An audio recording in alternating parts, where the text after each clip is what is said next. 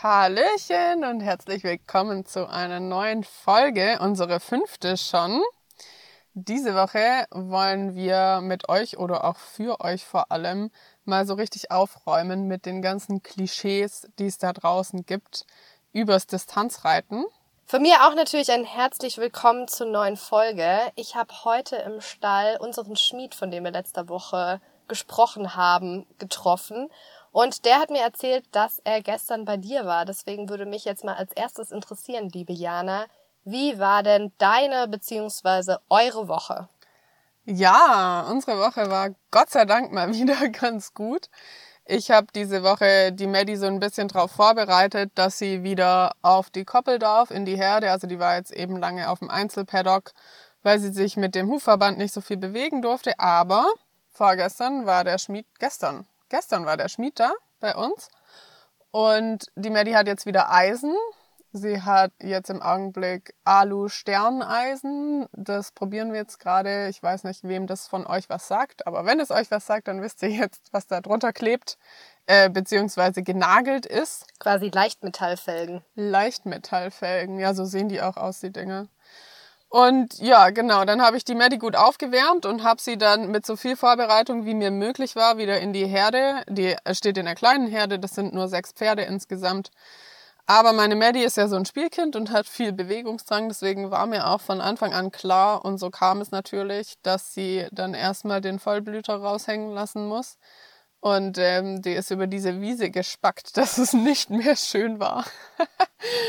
ähm, ja, aber sie, also die Eisen haben es überlebt und jetzt lasse ich sie erstmal ein paar Tage da wieder ankommen und sich wieder an die also diese Belastung der Weide sozusagen ähm, oder ein großer Paddock ist das bei uns jetzt im Augenblick für den Winter, ähm, sich gewöhnen und dann, wenn dann alles gut ist, dann fangen wir mal ganz langsam wieder an mit Auftrainieren, also im Sinne von erstmal Schritt spazieren und so weiter. Genau, aber im Augenblick gucke ich so Tag für Tag, wie es so ist, aber es war ganz positiv diese Woche bei uns. Und bei euch, Lisa, wie war eure Woche? Ja, diese Woche haben wir so ein bisschen vertauschte Rollen. Letzte Woche hatte ja Jana so ein bisschen von einem kleinen Tief berichtet. Diese Woche ging es mir leider so. Ich war am Wochenende Skifahren in den Bergen. Ich hatte euch ja schon in der zweiten Folge erzählt, dass ich so eine kleine Bergziege bin.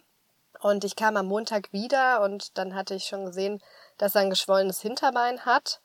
Und ich war seit sehr langem mal wieder mit der Frage konfrontiert, rufe ich den Tierarzt oder nicht. Ich finde das eigentlich meistens recht eindeutig oder ich gucke erst mal paar Tage und dann geht's wieder und ich habe es auch in dem Moment nicht so schlimm eingeschätzt. Hab zu Hause dann doch noch mal mir's angeguckt und dachte mir, ah, naja. Deswegen, long story short, wir haben letztendlich geröntgt und mein ähm, Genghis Khan hat leider Gottes eine Griffelbeinfissur.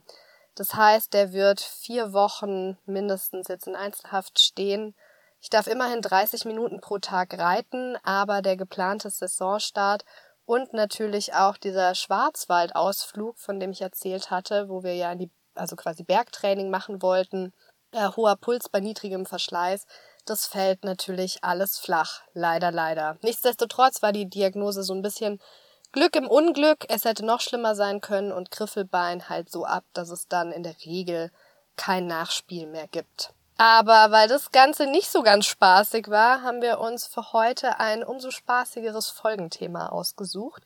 Ich hatte in meiner Story gepostet, ähm, dass ihr quasi eure Ideen uns einreichen könnt für Distanzreitfolgen oder Podcast-Folgen. Distanzreitfolgen. Äh, und da haben wir den Vorschlag von der heutigen Folge von der lieben Magda bekommen. Vielen Dank an dieser Stelle. Und werden heute mal typische Klischees über Distanzreiter bewerten. Genau, und damit herzlich willkommen zu unserem Podcast 100 Meilen. Hier dreht sich alles ums Distanzreiten und natürlich auch das Außenrum. Unsere Stories und unser tägliches Leben am Stall. Ich bin Lisa Weißenberger. Und ich bin Jana Friedrichs. Und gemeinsam wollen wir euch ein bisschen mitnehmen in die Welt der Distanzritte. Ja, Lisa, dann fangen wir doch gleich mal mit dem ersten Klischee an. Wir haben die immer so ein bisschen zusammengefasst und dann eure Antworten auf Instagram als Zitate verwendet. Und das erste haben wir zusammengefasst als Nur bestimmte Rassen sind geeignet fürs Distanzreiten. Da kamen von euch zum Beispiel Kommentare wie, man muss dafür einen Araber haben oder das geht doch nur mit Vollblütern. Also ich würde sagen, das stimmt teilweise. Aber besonders im Breitensport, finde ich, stimmt es überhaupt nicht. Also eins der großen Mantras im Distanzsport ist ja nebenan gekommen ist gewonnen auch alle Reiter, alle Pferde. Also es sind wirklich alle Pferde willkommen in diesem Sport. Und es gibt auch zum Beispiel einen Fjordi, der die 160 Kilometer gelaufen ist. Ich kenne einen Knappstrupper, der ist letztes Jahr, glaube ich, hessischer Meister geworden, wenn mich nicht alles täuscht. Was man natürlich so ein bisschen beachten muss, es kommt immer auf die eigenen Ziele an. Also wenn man in diesem Sport hoch hinaus möchte und irgendwie international auf deutsche Meisterschaften, Weltmeisterschaften dann muss ich natürlich schon sagen, es hat einen Grund, warum da fast nur Araber laufen. Die haben einfach einen niedrigeren Puls, die haben wenig Eigengewicht. Also der Araber bringt einfach sehr, sehr viele Vorur äh, Vorurteile, Vorteile mit, warum er so gut für den Sport geeignet ist. Nichtsdestotrotz, solange man ein lauffreudiges Pferd hat, kann man gerade für Einführungsritte und alles bis 80 Kilometer mit jedem Pferd, jeder Rasse starten, solange es gesund ist und natürlich Spaß daran hat. Das kann dann sein, dass man halt nicht vorne mitreitet, aber das ist ja in dem Fall auch gar nicht so schlimm, weil eben das zweite Mantra im Sport ist ja angekommen, ist gewonnen. Und letztendlich sollte es ja immer so sein, dass die Strecke der größte Gegner ist. Man sieht natürlich viele Araber da, weil die Rasse auch irgendwie bekannt ist dafür, dass das auch eine Vorliebe der Araber ist, eben viel und eventuell auch schnell zu laufen. Aber wie Lisa schon gesagt hat, wenn euer Pferd gerne läuft, dann ist es im Endeffekt völlig egal, was da im Pferdepass drin steht. Ihr müsst einfach nur euer Training, eure Geschwindigkeit, wie ihr reitet und so weiter auf euer Pferd anpassen. Also solange ihr da als Team startet und nicht mit dem Gedanken, dass ihr jetzt unbedingt alles gewinnen müsst und die schnellsten sein wollt, könnt ihr wirklich mit jedem, jedem, jedem Pferd starten. Also auch Kaltblüter sind da dabei, eher bei den niedrigeren Streckenlängen, ja. Das ist so, weil die einfach nicht auf sowas gezüchtet sind. Aber wer einen lauffreudigen Kaltblüter hat, bitteschön, geht doch. Also wirklich gar kein Problem. Die einzige Einschränkung, die mir gerade einfällt, ist besonders bei Gangpferden, wenn sie keinen klaren Trab zeigen können. Also Easies oder auch manchmal die, wie heißen die, Tennessee Walker, glaube ich, die ja. können oft keinen Trab zeigen und laut unserem Reglement muss man beim Vortraben bei den Vor- und Nachuntersuchungen eigentlich einen klaren Trab zeigen. Manchmal machen Tierärzte da so ein bisschen Ausnahmen, wenn sie sich gut auskennen mit den jeweiligen Rassen, aber das ist eigentlich die einzige Einschränkung, würde ich sagen, rassetechnisch, die es so gibt. Wobei man das auch ähm, teilweise trainieren kann. Also man kann auch Gangpferde vielleicht mit Hilfe eines Trainers oder einer Trainerin ähm, so ausbilden, dass sie einen Trab zeigen können. Also zumindest einen bewertbaren, der muss ja nicht irgendwie sonderlich hübsch aussehen oder so. Ja, dann machen wir mal gleich weiter mit dem nächsten Klischee. Das lautet, der Distanzsport ist kein relevanter Sport. Es gibt eh kaum Distanzritte in Deutschland und die Szene ist mini. Würde ich Jein sagen. Also ja, die Szene ist definitiv sehr viel kleiner als jetzt irgendwie die Springreit- oder Dressurszene oder ähm, Busch-Szene oder was auch immer. Aber man geht auch nicht auf so viele Distanzritte. Man kann halt auch nicht jedes Wochenende auf einen Distanzritt gehen, weil das viel zu viel wäre. Also man macht so typischerweise mindestens zwei Wochen, aber das ist schon sehr eng getaktet, in der Regel vier Wochen Pause zwischen zwei Distanzritten. Ja, und selbst wenn man mal zwei Wochen Pause macht, dann macht man auch nicht alle zwei Wochen einen Ritt, sondern dann macht man mal eine kurze Pause und danach kommt wieder eine längere. Das heißt, im Distanzreiten ist es nicht so, dass man irgendwie, wenn man gerade mal Bock hat, jetzt halt mal noch das nächste Turnier da um die Ecke nennt und dann fährt man da halt mal hin, sondern man macht eine Saisonplanung. Und da seht ihr ja dann schon, wenn ihr diese Planung macht, welche Ritte bei euch in der Nähe sind und dann könnt ihr euch das so einplanen, dass das für euch passt und dann geht man, keine Ahnung, drei Ritte vielleicht am Anfang oder so in der Saison oder was würdest du sagen, so von der Anzahl her, wenn man einsteigt? Ja, ich würde immer so irgendwas zwischen drei und fünf Ritten anpeilen. Ich sag immer, wie bei so Liftkarten, meistens macht man vier aus fünf oder drei aus fünf, wenn man fünf anpeilt. Meistens ist noch einmal irgendwas, sei es schlechtes Wetter, man ist krank, das Pferd hat sich kurz verdappt, also irgendwie ist meistens irgendwas. Aber ja, ich würde auch so fünf Ritte in der ersten Saison anpeilen und dann vier davon in der Regel kann man wahrnehmen. Also wenn ihr so richtige Wettkampf-Junkies seid und eher so lieber jedes Wochenende auf dem Turnier rumhängen wollt, dann ist der Distanzsport tatsächlich schwierig. Vor allem, weil das einfach gar nicht leistbar ist. Also nicht nur, weil es dieses Angebot nicht gibt, sondern weil euer Pferd das nicht leisten kann. Wenn man das aber so angeht, wie das eigentlich gedacht ist mit einer Saisonplanung, dann ist der Sport auch gar nicht zu klein, würde ich sagen. Da findet man dann schon Ritte in der Nähe. Und weißt du, was mir noch einfällt? Bei der FN oder bei der FEI bin ich mir gerade gar nicht ganz sicher, sind wir auf jeden Fall zusammengefasst mit der Disziplin Raining. Also wir haben einen Ansprechpartner und unser Ansprechpartner kommt auch aus dem Raining, also wir sind nicht nur zusammengefasst und der hat wirklich gar nichts mit dem Distanzsport zu tun. Der muss dann immer bei der deutschen Meisterschaft antanzen und auch kurz was dazu sagen. Und der hat mit unserem Sport wirklich gar nichts zu tun. Und natürlich der VDD, der Verein Deutscher Distanzreiter, ist ja eigenständig, aber wir stehen auch unter dem Dachverband der FN, also der Deutschen Reiterlichen Vereinigung. Und dass wir da nicht so relevant sind, ist natürlich klar, aber mit Raining uns zusammenzuschließen, einfach weil es so grundverschieden ist, nicht weil ich irgendwas gegen Raining habe, doch, das zeigt dann doch ein Stück weit, dass in Deutschland das Tanzsport einfach nur irgendwie so ein Nischensport ist, der halt von der FN so, wie ich so heute so schön sage, mein Lieblingswort heute, abgefrühstückt wird. ja, das würde dann in dem Fall dafür sprechen, dass es kein relevanter Sport jetzt in der deutschen Reiterszene ist. Aber wir können ja mal hoffen, dass wir noch dahin kommen. One day. Unser nächstes Klischee, was wir bekommen haben, ist, Distanzreiter sind ignorant. Da kamen solche Zuschriften wie, ihr heizt bzw. rast ja nur oder Distanzreiter können nicht anständig oder langsam reiten, bei euch wird nur galoppiert, als Freizeitreiter kann man mit euch ja eh nicht ausreiten gehen. Also, wir können jetzt ja schlecht jedes Ding mit Jein beantworten. Aber ich würde sagen, es gibt immer die schwarzen Schafe. Also zu dem Thema, dass wir nicht langsam reiten können.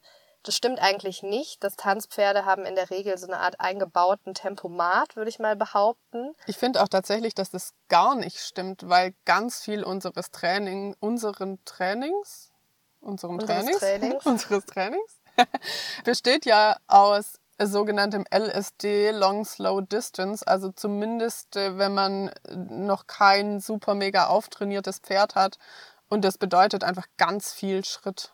Ja, also es ist ganz viel Schritt und auch im Galopp äh, hatte ich ja schon mal auch, glaube ich, in einer Folge erwähnt, wir reiten eher Handgalopp. Also Distanzreiter fetzen nicht, weil das trainingstechnisch keinen Sinn hat, dass die über diese Schwelle drüber kommen. Dass man als Freizeitreiter nicht mit uns ausreiten gehen kann, da gehe ich so ein Stück weit mit. Das kommt so ein bisschen drauf an, natürlich, in, wo, wo sich das Pferd im Training befindet. Mit mir jetzt zum Beispiel, ich habe ja ein junges Pferd, was die erste Saison laufen soll, ist es gar kein Problem. Da habe ich jetzt sogar das letzte Mal zu meiner Mitreiterin gesagt, hey, ich kann noch nicht so viel galoppieren mit dem. Macht trainingstechnisch noch nicht so viel Sinn. Was es aber nichtsdestotrotz leider Gottes gibt, sind diese ignoranten Distanzreiter, die an allen vorbei heizen. Ja. Das ist äh, ein bisschen ein Problem. Am Ritt ist natürlich auch eigentlich die goldene Regel, man sollte mit Ankündigung überholen und dann auch wegreiten. Also man muss da schon gucken, dass man mit einem gewissen Anstand überholt. Das ist mir jetzt auch schon öfters passiert, dass es nicht so ablief, aber mein Pferd konnte das immer ganz gut ab, deswegen war das immer nicht so ein großes Problem. Unterm Strich würde ich sagen, Distanzreiter sind nicht ignorant, aber manchmal ein bisschen eigen vielleicht. Ja, beziehungsweise ich fand deinen dein Kommentar mit den schwarzen Schafen eigentlich ziemlich richtig. Also mir fällt da auch jetzt zum Beispiel spontan mal eine Begegnung ein, wo mir sowas passiert ist, dass die besagte Person halt irgendwie an mir vorbeigaloppiert ist wie so eine Irre ohne Rücksicht auf Verluste. Das geht natürlich nicht, aber das sind halt schwarze Schafe dann. Das ist, das heißt nicht, dass das jeder Distanzreiter so macht und jede Distanzreiterin. Ist mir aber schon oft untergekommen, das Klischee. Also vor allem dieses, hey, kann ich mal mit dir ausreiten gehen? Du bist doch bestimmt mega schnell unterwegs, dann können wir irgendwie ein Wettrennen starten oder sowas. Mhm. Und wenn ich die Leute dann aufkläre und sage, du, nee, also die meiste Zeit gehe ich Schritt und äh, wenn ich galoppiere, dann galoppiere ich Handgalopp, dann gucken die mich auch immer irgendwie an wie, wie... Wie ein Auto. Wie ein Auto, genau. Dann gucken die mich an wie ein Auto, weil sie denken, dass wir irgendwie die ganze Zeit auf Vollgas unterwegs sind. Dabei finde ich, es sind tatsächlich öfter die Freizeitreiter, die so fetzen gehen. Ja, die reiten oft Schritt und dann irgendwo lassen Vollgas sie los. los. genau, und das machen wir gar nicht. Also das ist tatsächlich ein Klischee, was man mit einem absoluten Nein beantworten kann. Und zum Ausreiten wollte ich noch sagen, ich finde, Distanzreiter können auch differenzieren zwischen Training und mal einen Ausritt machen. Also, dass man natürlich irgendwie jetzt so während der Saison, wo man seinen Trainingsplan hat, dann darauf achtet, dass man da auch die Kilometer reinkriegt und in der Geschwindigkeit, die man da gerade braucht und so klar. Aber vor allem auch so außerhalb der Saison oder vielleicht auch einfach mal zwischendurch kann man auch echt mal einfach einen ganz normalen Ausritt machen. Weiter geht's mit dem nächsten Klischee. Das würde ich sagen, begegnet mir sogar noch öfters, als dass wir ähm, nur rumgaloppieren. Und zwar Distanzreiter können nicht reiten. Wer sonst nichts kann, der reitet Distanz. Dafür muss man sowieso nicht reiten können. Und meine Lieblingsformulierung, Distanzreiter sitzen auf dem Pferd wie ein Affe auf dem Schleifstein. Das finde ich ja schon richtig geil. Und da muss ich echt sagen, das würde ich tatsächlich nicht distanzspezifisch sehen. Also ja, wie vorhin, oder? Es gibt immer Leute, die da die Negativbeispiele sind. Und es gibt Leute, die sitzen echt schlecht auf dem Pferd. Aber die gibt's auch in jeder anderen Sportart. Ich würde sogar aber trotzdem sagen, im Durchschnitt sitzen auf jeden Fall mehr Leute schlecht auf dem Pferd als auf einem Dressurturnier. Auf einem Dressurturnier hast du dann vielleicht noch andere Probleme, wie dass du den, also dass die mit dem falschen Knick reiten, vorne riegeln, zu viel treiben. Aber der Grundsitz, muss ich sagen, den finde ich schon bei unseren Reitern oft mit am schlechtesten, um wenn es mal nicht zu beschönigen. Ja, also wenn man vom Dressursitz ausgeht, ja, also würde ich dir schon zustimmen, dass man oft sieht, dass das nicht der Fokus von denen ist. Aber die Leute, die aufs Dressurturnier gehen, die haben ja auch darauf trainiert, weil der Sitz ja da eben auch bewertet wird. Der wird eben bei uns nicht bewertet. Also das soll jetzt gar keine Entschuldigung sein. Natürlich sollte man auch als Distanzreiter sich Mühe geben, sich selbst auch ordentlich auszubilden oder ausbilden zu lassen und einen Sitz zu entwickeln, der dem Pferd und sich selbst gut tut, im Gegensatz zu Affe auf dem Schleifstein oder Kartoffelsack oder wie auch immer man es nennen will. Aber ich glaube, was ich jetzt vor allem meinte, sind die Freizeitreiter. Also die, die sich gar nicht vorstellen auf irgendwelchen Turnieren.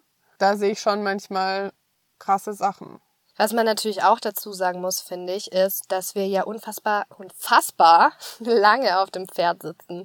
Man kann ja, also mir geht es auch oft so, man kann so einen Sitz ja nicht ewig halten. Irgendwann beginnt es irgendwo zu ziepen und dann muss man ein Stück weit ein bisschen in eine Schonhaltung. Natürlich ist das Ziel, dass man auch als Reiter so fit ist, dass man die vollen, wie auch immer lang man äh, reitet, also im, im besten Fall 160 Kilometer mit einem sehr guten Sitz reitet, aber nichtsdestotrotz hat man irgendwann eine Ermüdung. Also sprich, gerade was den Sitz angeht, es soll, wie du auch vorhin gesagt hast, keine Entschuldigung sein, aber natürlich ist es eine viel krassere Belastung, als das irgendwie eine Dreiviertelstunde durchzuhalten. Was ich aber finde zu dem, wer sonst nichts kann, der reitet Distanz, was ich mir tatsächlich auch gedacht hatte damals, äh, mein Ex-Freund war recht pferdebegeistert. Der hat einen sehr, sehr, sehr guten Draht zu meinen Pferden. Und da habe ich mir schon gedacht, wenn ich dem jetzt so einigermaßen Reiten beibringe, dann könnte ich den auf mein Pferd setzen und mit auf den Ritt nehmen. Dann hat er vielleicht nicht mein Pferd trainiert, aber den Wettkampf sozusagen, den würde er auf jeden Fall schaffen. Da geht es ja dann auch so ein bisschen darum, ist es jetzt das Optische sozusagen, was stört? Also die Leute, die eben diese Argumente hervorbringen, Finden die einfach nur, dass es nicht schön aussieht oder haben die tatsächliche Bedenken, was die Gesundheit des Pferdes angeht? Weil in dem Sinne muss man es ja dann wirklich widerlegen, weil jemand, der so auf dem Pferd sitzt, dass es dem Pferd schadet, kommt nicht durch den Ritt. Weil bei jedem Tierarztcheck wird der Rücken von dem Pferd angeschaut und der Gang. Und wenn da auch nur das Allerkleinste nicht stimmt, dann sind die raus. Das heißt, wenn du so schlecht auf dem Pferd sitzt, dass es dem Pferd schadet, dann bist du auch kein Distanzreiter. Also zumindest kein erfolgreicher. Das stimmt. Der Distanzsport versucht ja auch, äh, da so ein bisschen gegenzulenken, indem zumindest bei manchen Geschichten Rittigkeitsprüfungen mitverlangt werden. Dazu gehört einerseits das Distanzreitabzeichen, also es gibt das Distanzreitabzeichen 1 und das Distanzreitabzeichen 2. Das Dreier gibt es theoretisch auch. Und auf jeden Fall muss man bei all diesen Prüfungen eine Rittigkeitsprüfung ablegen. Dasselbe gilt auch fürs Championat junger Pferde. Da werden fünf- bis siebenjährige Pferde vorgestellt. Bei manchen wird auch schon so ein bisschen die Stimme laut, dass man sowas auf jeglichen Art von Championaten, sprich auch bei der bayerischen Meisterschaft, bei der deutschen Meisterschaft und so weiter durchführen sollte, damit die Leute halt gezwungen sind, an sich zu arbeiten. Das, was du eigentlich vorhin so ein bisschen gesagt hast, mit dem, bei uns wird der Sitz nicht bewertet.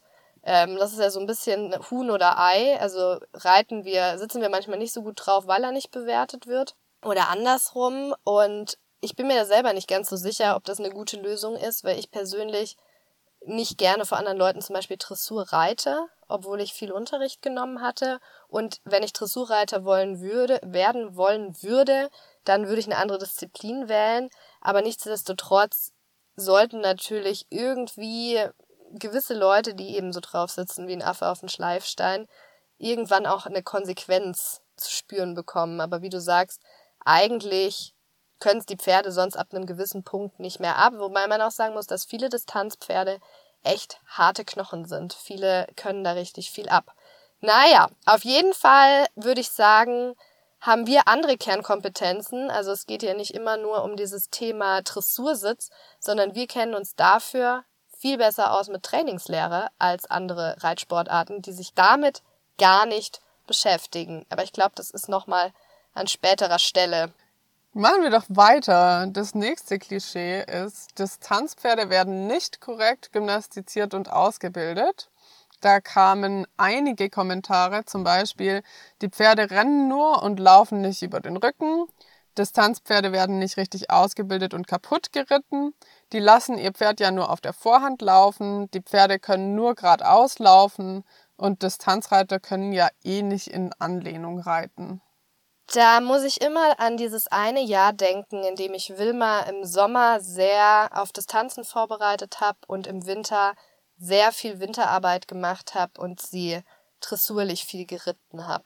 Also es ist ja prinzipiell so, dass das Auge von uns ist einfach diese Warmblutwelt so ein bisschen gewöhnt. Und Wilma mit Dressurmuskulatur war sehr rund. Die war eigentlich ein relativ runder Araber, würde ich mal behaupten.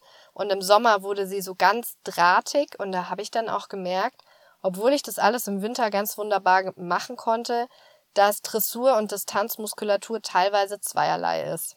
Ähm, deswegen ist es schon mal prinzipiell so, dass ich sehr gut nachvollziehen kann, dass es für Außenstehende manchmal einfach ein ungewohntes Sehverhalten ist, wie Distanzpferde laufen und auch wie sie bemuskelt sind. Und von der Muskulatur oder von der Bemuskelung schließen wir ja auch oft auf den Trainingszustand. Was man auch sagen muss zum Thema, die lassen ihr Pferd ja nur auf der Vorhand laufen. Ein Pferd kann gar nicht 160 Kilometer am Stück in so einer kompletten Dressurhaltung laufen. Das ist gar nicht möglich. Also ein Distanzpferd muss in einer möglichst ökonomischen Haltung laufen. Jetzt haben wir natürlich trotzdem das Problem, möglichst ökonomisch heißt, dass sie wenig Energie beim Laufen verbrauchen. Auf der anderen Seite darf die Vorhand natürlich auch nicht leiden.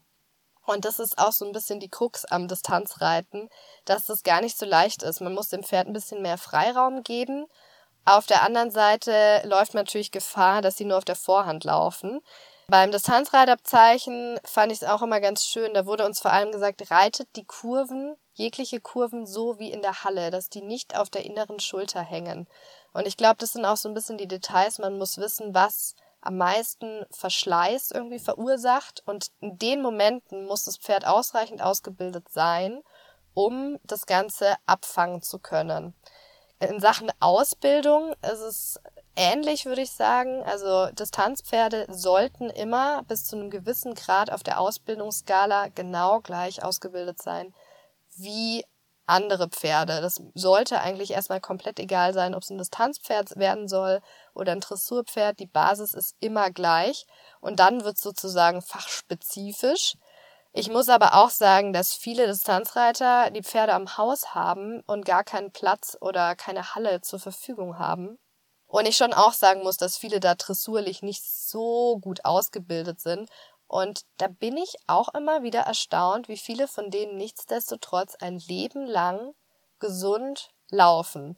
Also auch in diesem Fall würde ich sagen, es stimmt schon, dass der Fokus halt einfach woanders liegt. Aber man muss natürlich auch sagen, äh, wir haben ja eh einen sehr trainingsintensiven, zeitintensiven Sport. Man kann ja nicht komplett ein Dressurpferd ausbilden und ein Pferd, was im hohen Sport läuft. Beziehungsweise das ist natürlich schon möglich ab einem gewissen Punkt, aber man muss natürlich, also der Weg dahin ist länger, weil man zwei Disziplinen mehr oder weniger unterbringen muss. Das wären jetzt so meine gesammelten Gedanken dazu. Ja, also was ich gerade am wichtigsten vielleicht fand, was du gesagt hast, war das mit dem Auge. Da frage ich mich auch wieder, was die Erwartung ist. Also ist die Erwartung der Leute, wenn sie Distanzpferde sehen auf einem Ritt, dass die in Anlehnung, in Dressurhaltung 160 Kilometer laufen. Weil wenn man das jetzt schon so nur so ausspricht und sich das mal überlegt, was das wäre, dann wird einem, glaube ich, klar, dass das nicht funktioniert weil wir ja auch, also wir wollen die Pferde ja auch nicht versammeln auf dem Distanzritt. Das würde ja überhaupt gar keinen Sinn machen und es würde auch kein Pferd durchhalten, wie du schon gesagt hast, 260 Kilometer zu laufen.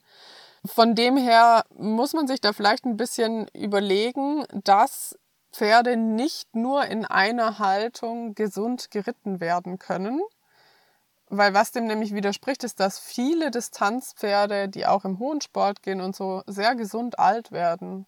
Das sind oft fitte Rentner und sicherlich nicht weniger als Dressurpferde. Also ich glaube nicht, dass weniger Distanzpferde gesund alt werden als Dressurpferde gesund alt werden. Das hört man ja auch oft, dass ein 15-jähriges Dressurpferd schon eher alt ist.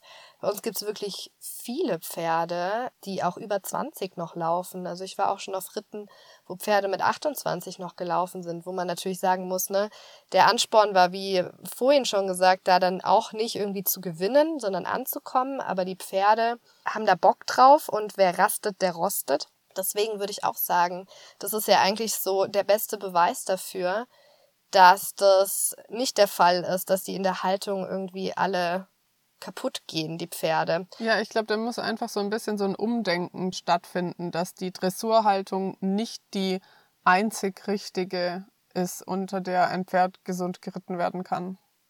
Genau, in der Saison übrigens, weil hier geht es ja so ein bisschen jetzt auch um das Thema Dressur im Distanzsport. Äh, unter der Saison reite ich meistens so einmal pro Woche, würde ich sagen, auf dem Platz oder in der Halle und mache noch einmal, ich mache immer so eine Mischung aus Handarbeit und Longe. Also zweimal die Woche wird das Pferd, ich sage jetzt mal, nur gymnastiziert. Und welche Frage sehr oft kommt, ist, reiten Distanzreiter in Anlehnung? Und da würde ich sagen, eigentlich nein. Ich würde sagen, ich reite immer mal wieder das Pferd in Anlehnung so ein bisschen, aber dann lasse ich auch wieder locker. Das heißt aber nicht, dass es nur am lang schlackernden Zügel ist. Im besten Fall hat das Pferd irgendwann gelernt, äh, sich selber zu tragen. Und damit weiter zum nächsten, was eigentlich auch ganz gut dazu passt, ob jetzt das für die Pferde schädlich ist oder nicht. Und zwar, das nächste Vorurteil ist, die Pferde leiden unter dem Sport.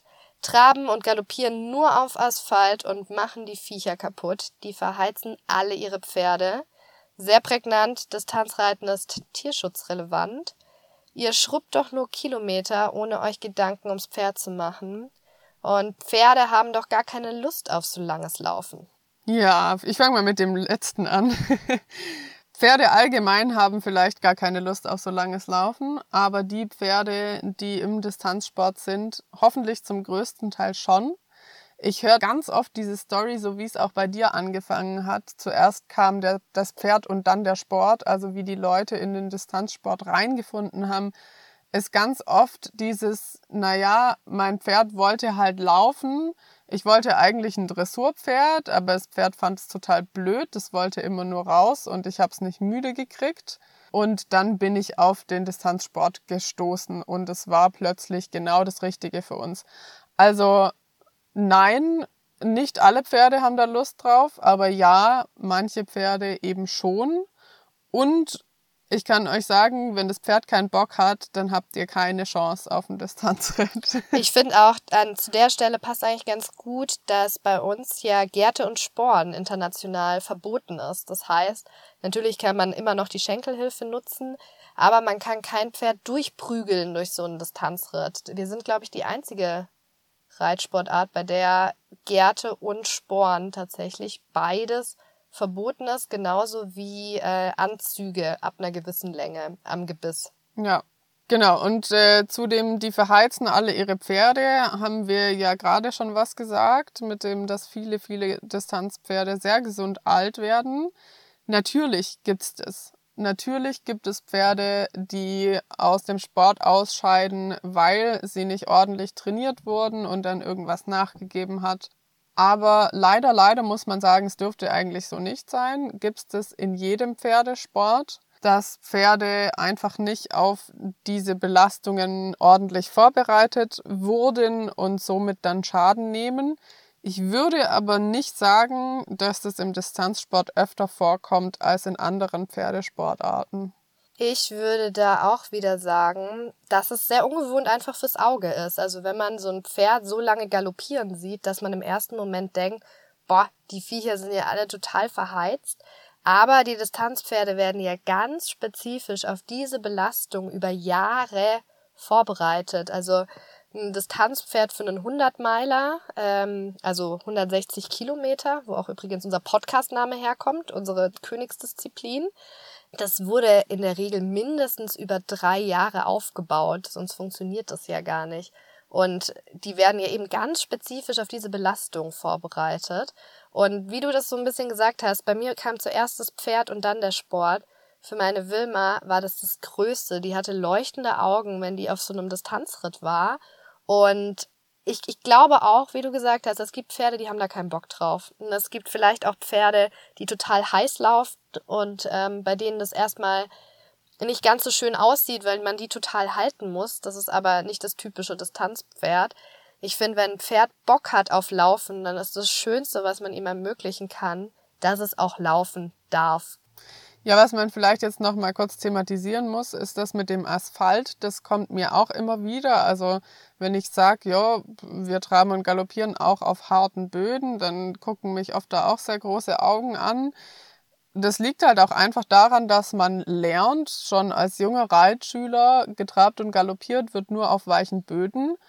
Das wiederum liegt ja aber auch daran, dass die Pferde, die man so im Freizeitbereich reitet oder eben auch im Dressurspringsport, das nur gewöhnt sind, auf diesen Böden in schnellerer Gangheit unter, äh, Gangart unterwegs zu sein. Und ja, natürlich ist es für alle Strukturen im Pferdekörper eine große Belastung, auf hartem Boden in schnellerer Gangart unterwegs zu sein. Dem wird aber eben Sorge getragen darüber, dass wir unsere Pferde, wie Lisa gerade gesagt hat, so lange und gut vorbereiten. Und da gibt es natürlich auch Hilfsmittel. Also viele Distanzpferde laufen auch zum Beispiel mit stoßdämpfendem Beschlag oder Hufschuhen, wie wir letzte Woche eben auch schon thematisiert hatten. Also da gibt's auch Möglichkeiten, um das ein bisschen leichter zu machen für die Pferde. Und es wird natürlich beobachtet, wie die Pferde reagieren auf einen erhöhten Trainingsreiz auch in dem Bereich. Und wenn man ein schlauer Distanzreiter oder Distanzreiterin ist, dann äh, wird man da sehr drauf achten, weil man eben oft auch einen Fokus hat auf vielleicht ein oder höchstens würde ich mal sagen, ja gut, wenn man es professionell macht, vielleicht auch mehr Pferde, aber oft haben Distanzreiter nur ein aktives Pferd im Sport und da möchte man natürlich, wenn man das so lange vorbereitet hat, dass dieses Pferd auch gesund bleibt und lange gesund läuft. Ich würde noch unterm Strich einräumen, weil der Headliner war ja, die Pferde leiden unter dem Sport. Da würde ich ganz klar sagen, nein, außer natürlich wie immer schwarze Schafe. Aber was ich einräumen würde, wäre, dass Distanzreiten den Pferden aber sehr viel abverlangt. Also Distanzsport ist wirklich ein Hochbelastungssport, dem nicht jedes Pferd standhält. Dieses Standhalten klingt immer so ein bisschen brutal, aber tatsächlich ist es so, dass diese langen Strecken auf hartem Boden nichtsdestotrotz natürlich einen sehr hohen Verschleiß verursachen können, wenn man es entweder nicht gescheit macht. Man kann natürlich auch irgendwie Pech haben, das Pferd hat irgendeine Vorbelastung, von dem man irgendwie, von der man nichts wusste. Wobei man natürlich auch immer verantwortlich dafür ist, das Pferd so durchzuchecken, dass man so eine Vorbelastung im besten Falle mitbekommt. Genau, also das würde ich natürlich schon sagen, dass ein Distanzpferd prinzipiell mehr Gefahr läuft, dass es irgendwie kaputt geht an dem Sport, als vielleicht andere Pferde, die nur im Freizeitbereich geritten werden. Genau, aber ich würde den Freizeitbereich da tatsächlich auch ein bisschen außen vor lassen, weil wir ja hier über einen Pferdesport sprechen, also Sport im Sinne von auch Wettkämpfe.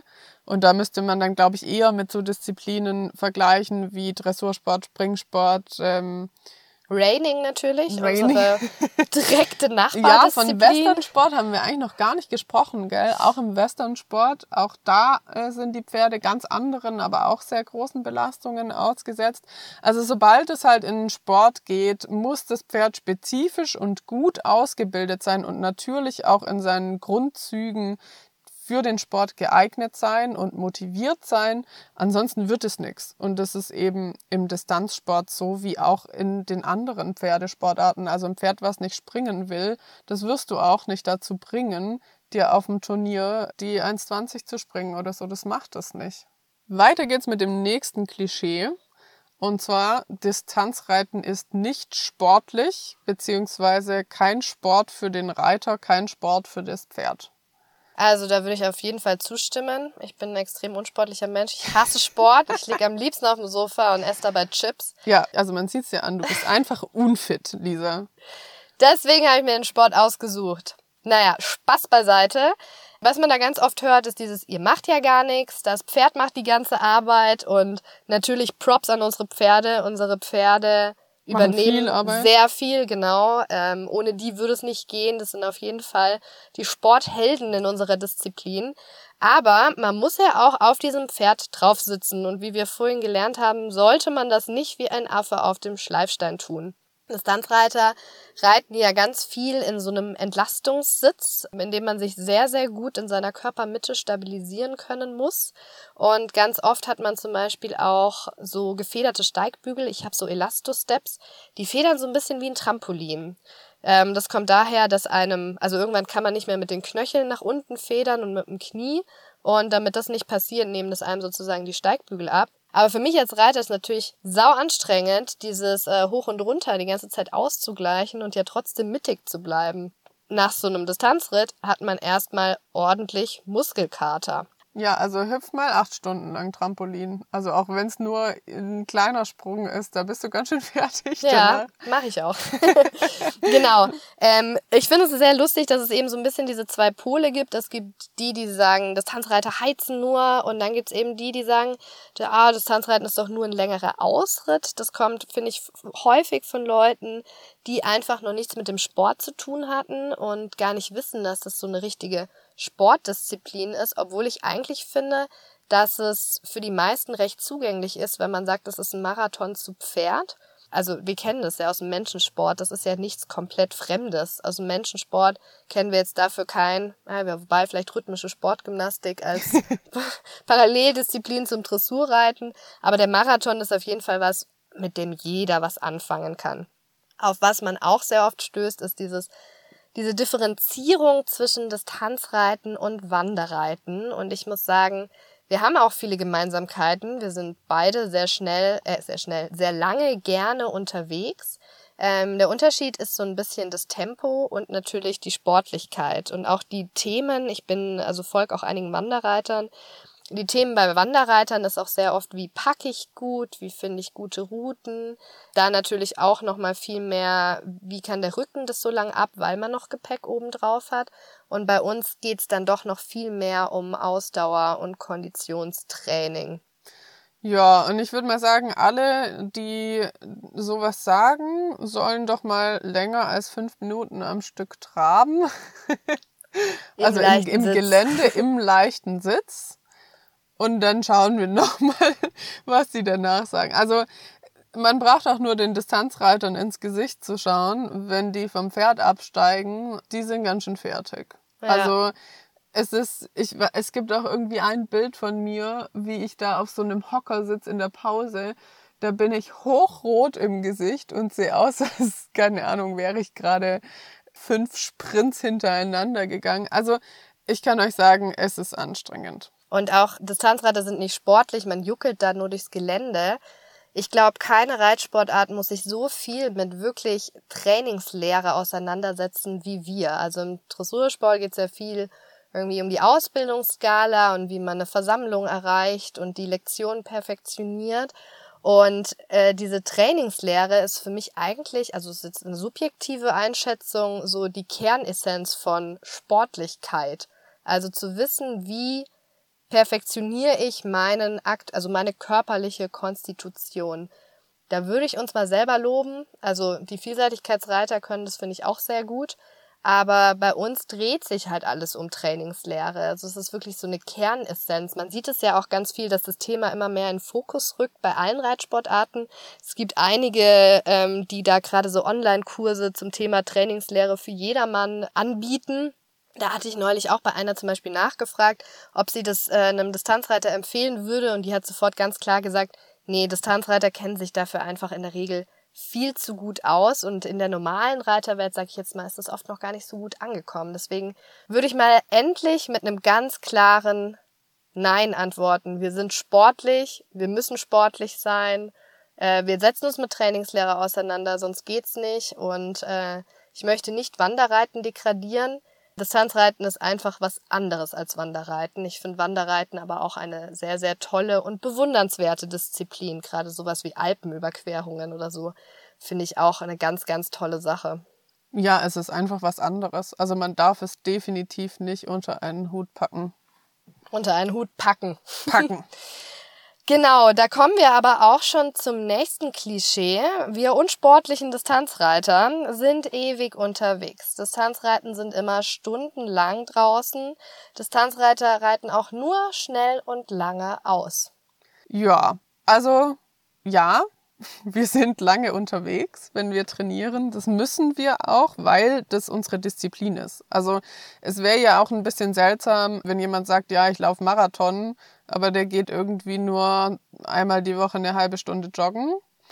Also würde ich mit Ja beantworten, einfach weil das unsere Sportart ist. Ja, würde ich auch mitgehen. Das ist ein klares Ja. Distanzreiterreiten nur schnell ist wieder Nein, weil, wie vorhin ja schon angemerkt, das Aufbautraining der Grundausdauer erfolgt eigentlich fast ausschließlich über LSD, über Long Slow Distance und ist eben überhaupt nicht schnell. Ab einer gewissen Leistungsklasse im Hochleistungssport ist es natürlich so, dass man viel schnell reitet, aber nicht schnell innerhalb der Gangarten, sondern einfach viel Trab und Galopp. Man muss aber dazu sagen, finde ich als kleine Hintergrundinfo, dass man äh, im Distanzsport ja dafür nur drei bis viermal die Woche reitet. Also wir reiten ja nicht jeden Tag, wie es jetzt, wie immer mit unserem Dressursport. Das ist der Sport, in den ich neben Distanzsport am meisten Einblick habe. Ähm, die reiten ja meistens mindestens sechs, manchmal sogar sieben Tage die Woche. Und bei uns mit diesen sehr intensiven Trainings, umso intensiver die Trainingseinheiten, desto weniger oft macht man die. Das Pferd braucht eh eine längere Pause danach, um diese Mikroverletzungen, die im Training entstehen, auszuheilen. Und sonst ist es auch eigentlich einfach zu viel. Wenn ich einfach üben muss, dass ich 30, 40 Kilometer am Stück reite, was man, möchte ich anmerken, nur im Hochleistungssport macht, dann mache ich das nicht jeden Tag. Dann mache ich das eben drei Tage die Woche ungefähr. Genau, nochmal zu diesem, weil du das gerade angesprochen hast, dass wir es jetzt gerade ganz viel mit Dressursport vergleichen. Ich glaube, das kommt daher, dass der Dressursport oft als ähm, so als Messlatte verwendet wird. Also das Gymnastizieren eines Pferdes kommt ja eben auch aus dem Dressursport. Und ich finde aber, dass man da auch irgendwie ein bisschen differenzieren muss, aber dass das ganz oft das Bild ist, was die Leute im Kopf haben, dass der Dressursport das ist, was man anstrebt und alles, was anders ist oder anders aussieht, das ist dann in dem Fall oder davon abweicht, ist dann irgendwie schlecht. Also das ist jetzt überspitzt gesagt, ja. Aber ich glaube, das ist der Grund, warum der Dressursport hier so oft dann als Vergleichsmittel genommen wird, weil das jeder kennt und weil das irgendwie oft was ist, was auch angestrebt wird, vor allem optisch.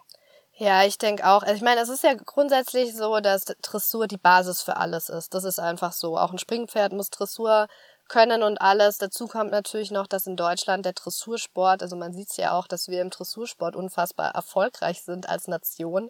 Es ist einfach ein sehr populärer Sport in Deutschland. Ja, also mit der Basis gehe ich auf jeden Fall mit, klar.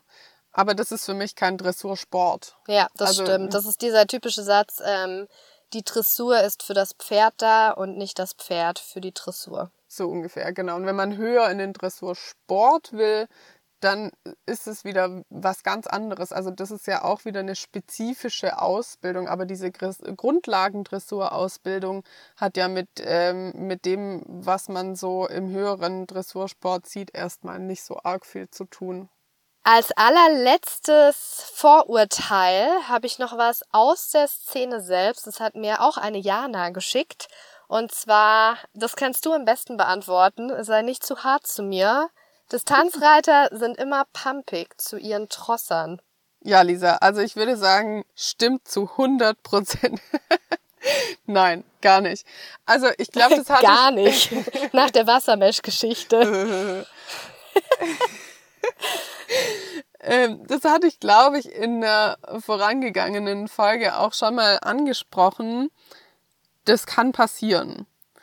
Und das passiert aber in Situationen, in denen die Reiterin oder der Reiter gestresst ist. Das kann zum Beispiel sein, weil das Pferd nicht mit dem Puls runterkommt oder irgendwas auf der Strecke war, man hat sich verritten oder man macht sich wegen irgendwas Gedanken oder Sorgen. Und ich glaube, das kennen wir alle, dass man, wenn man in so einer unter so Strom steht, dass man dann manchmal so ein bisschen die Manieren vergisst. Ich finde aber, dass die aller, allermeisten Reiter ihren Trossern unheimlich dankbar sind und dass man das auch wahnsinnig merkt. Und zwar in den Zeiten, wo sie nicht gestresst sind.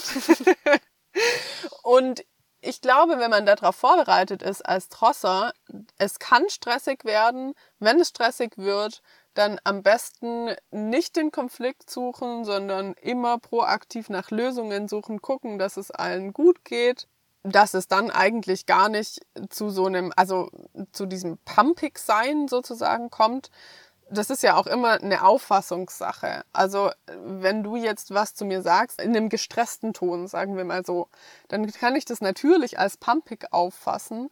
Oder ich kann sagen, na ja, die Lisa ist jetzt gestresst aus dem und dem Grund. Jetzt versuche ich ihr halt aus dieser Situation rauszuhelfen oder uns aus dieser Situation da rauszuhelfen. Da hört man, dass äh, Jana Pädagogin ist und eine kleine Tochter hat.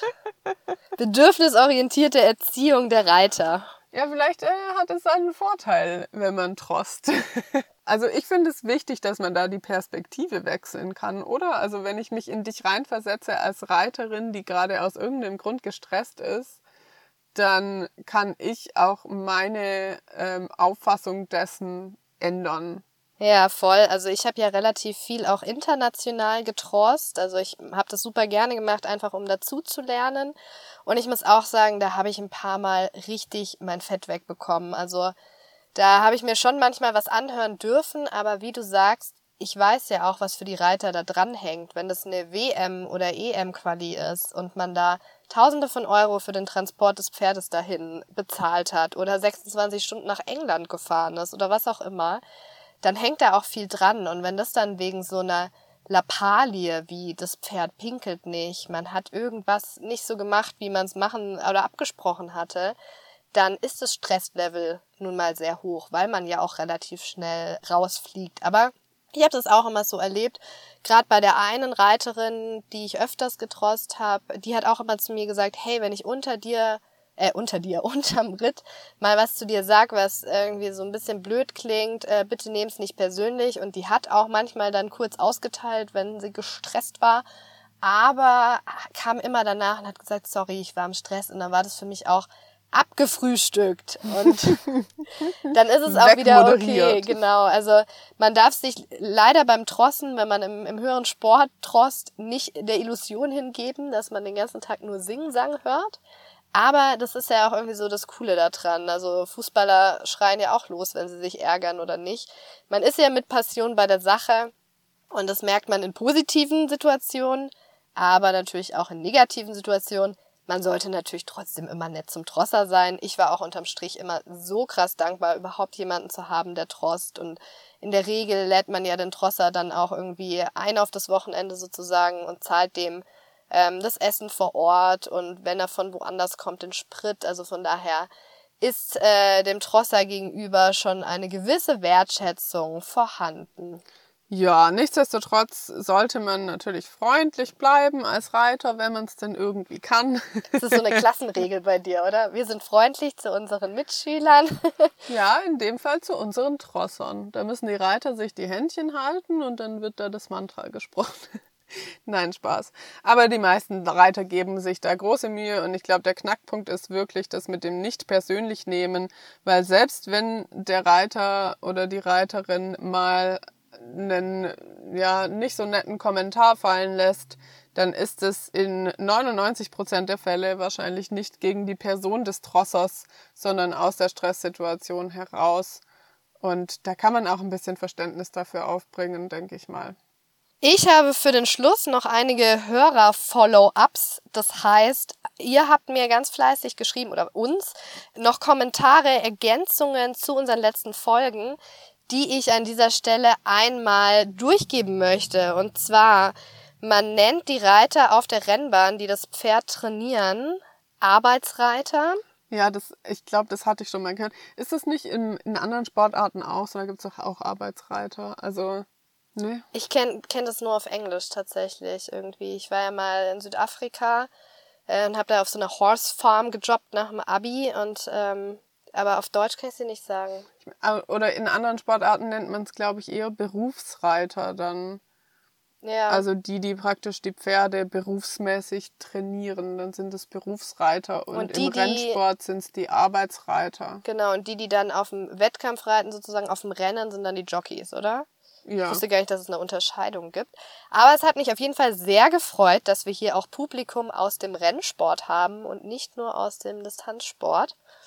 Als nächsten Punkt und Zuschrift hatten wir eine kleine Kontroverse, die übrigens auch immer herzlich willkommen sind.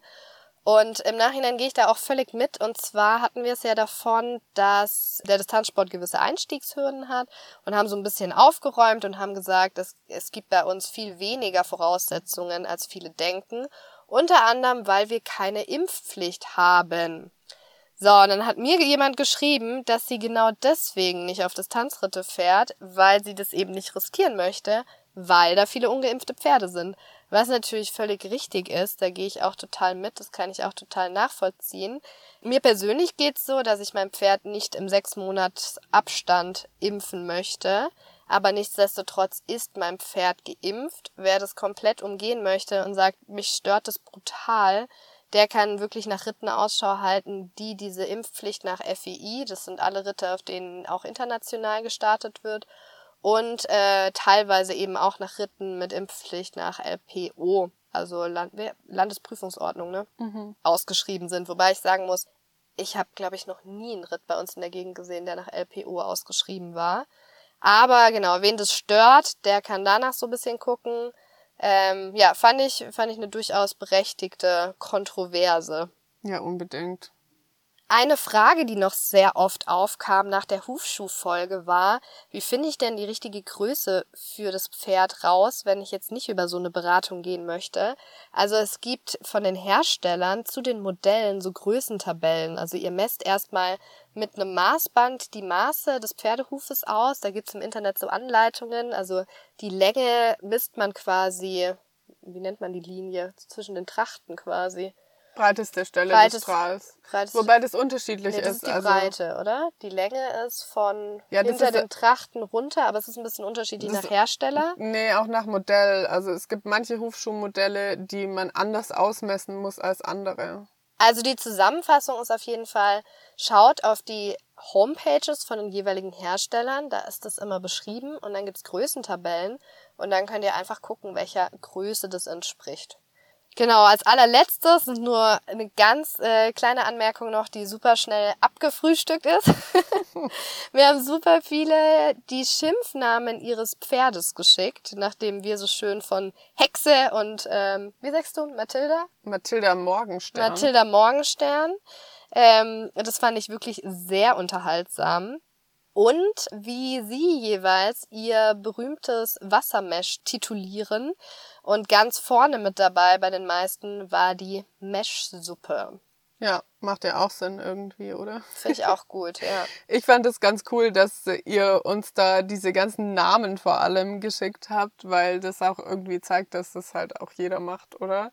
Das ist, ich weiß nicht, vielleicht unter Reitern oder unter Tierbesitzern. Ich weiß nicht, ob Hundebesitzer vielleicht auch so sind. Die haben vielleicht auch Schimpfnamen für ihre Hunde. Aber das- Eltern auf jeden Fall, oder? Ja, stimmt. Haben wir ja auch angesprochen gehabt, dass man dann irgendwann den, äh, den Zweitnamen dazu nimmt und dann Ja, wird's genau. kritisch. Also vielen Dank für eure ganzen Zuschriften. Wir haben uns sehr drüber amüsiert und auch sehr gefreut über die ernsthafteren. Und ähm, wir wollen auch sehr gerne, dass ihr hier den Podcast mitgestalten könnt und nehmen gerne eure Zuschriften mit rein. Und somit auch ja nochmal der Hinweis, dass ihr uns gerne kontaktieren dürft auf Instagram. Das ist in der Folgenbeschreibung, wie ihr uns da finden könnt. Oder unter hallo at 100-meilen.de.